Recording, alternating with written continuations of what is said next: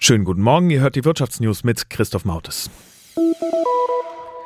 Seit Januar gilt das neue Lieferkettengesetz. Große Unternehmen müssen seitdem sicherstellen, dass ihre Zulieferer Menschenrechte und Umweltstandards einhalten.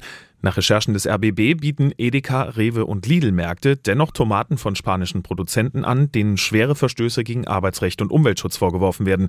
Die Details dazu hat Jan Wiese. So müssen Erntehelfer aus Nordafrika bis zu 70 Stunden in der Woche arbeiten, ohne für die Mehrarbeit entlohnt zu werden. Sie berichten von einem System aus Angst und Einschüchterungen. Regelmäßig soll es zu Arbeitsschutzverletzungen kommen und es fehle an Toiletten und Pausenräumen, berichten Arbeiter. Viele leben in Slums, ohne fließend Wasser und Stromanschluss. Außerdem wird die Umwelt durch Tonnen von Plastikplanen aus den Treibhäusern verschmutzt, die illegal entsorgt werden.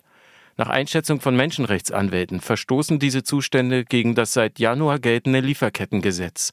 Die Supermarktketten behaupten dagegen auf Anfrage, nichts von diesen Zuständen zu wissen und verweisen auf eine unabhängige Zertifizierung aller spanischen Bauern für gute und soziale Agrarpraxis. Der Umbau vom Auto zum rollenden Smartphone ist ja schon seit einiger Zeit in vollem Gange. Mercedes geht jetzt einen weiteren Schritt dahin und kooperiert dazu mit Google. Das hat der Stuttgarter Autobauer in Kalifornien gestern mitgeteilt. Außerdem will Mercedes bald ein eigenes Betriebssystem auf den Markt bringen und damit selbst Umsatz generieren. Die Details hat Geli Hensoldt. Die Zusammenarbeit zwischen Google und Mercedes ist den Angaben zufolge in der Form bisher einmalig in der Autoindustrie. Denn Daten und Funktionen des Online-Kartendienstes von Google sollen künftig direkt in das Navigationssystem von Mercedes einfließen. Und zwar als ein Bestandteil des neuen, von Mercedes selbst entwickelten Betriebssystems. Dieses will der Hersteller Mitte des Jahrzehnts einführen. Mit dem eigenen Betriebssystem behalte das Unternehmen die Kontrolle über Kundendaten und stelle den Datenschutz sicher, hieß es.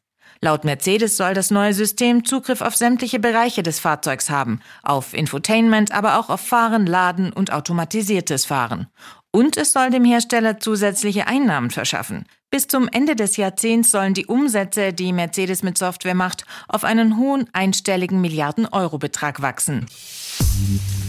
Und zum Schluss noch einer für die Zocker unter uns. Ist Cheaten eine Urheberrechtsverletzung?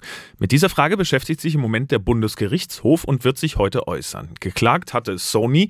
Die wollen Schadensersatz von den Entwicklern und Verkäufern von Cheat-Software. Die haben also Schummelsoftware für die PlayStation Portable produziert und da merkt man schon, der Fall ist ein bisschen älter. Und Sony sagt jetzt, diese Software und Sony sagt, diese Software verstößt gegen das Urheberrecht, weil sie das Spiel umarbeitet.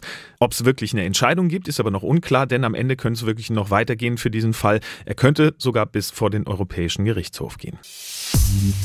Und das waren schon wieder die Wirtschaftsnews für heute Morgen, für euch zusammengestellt vom SWR. Hier kriegt ihr zweimal am Tag die wichtigsten Infos und sonntags klären wir dann eure Fragen.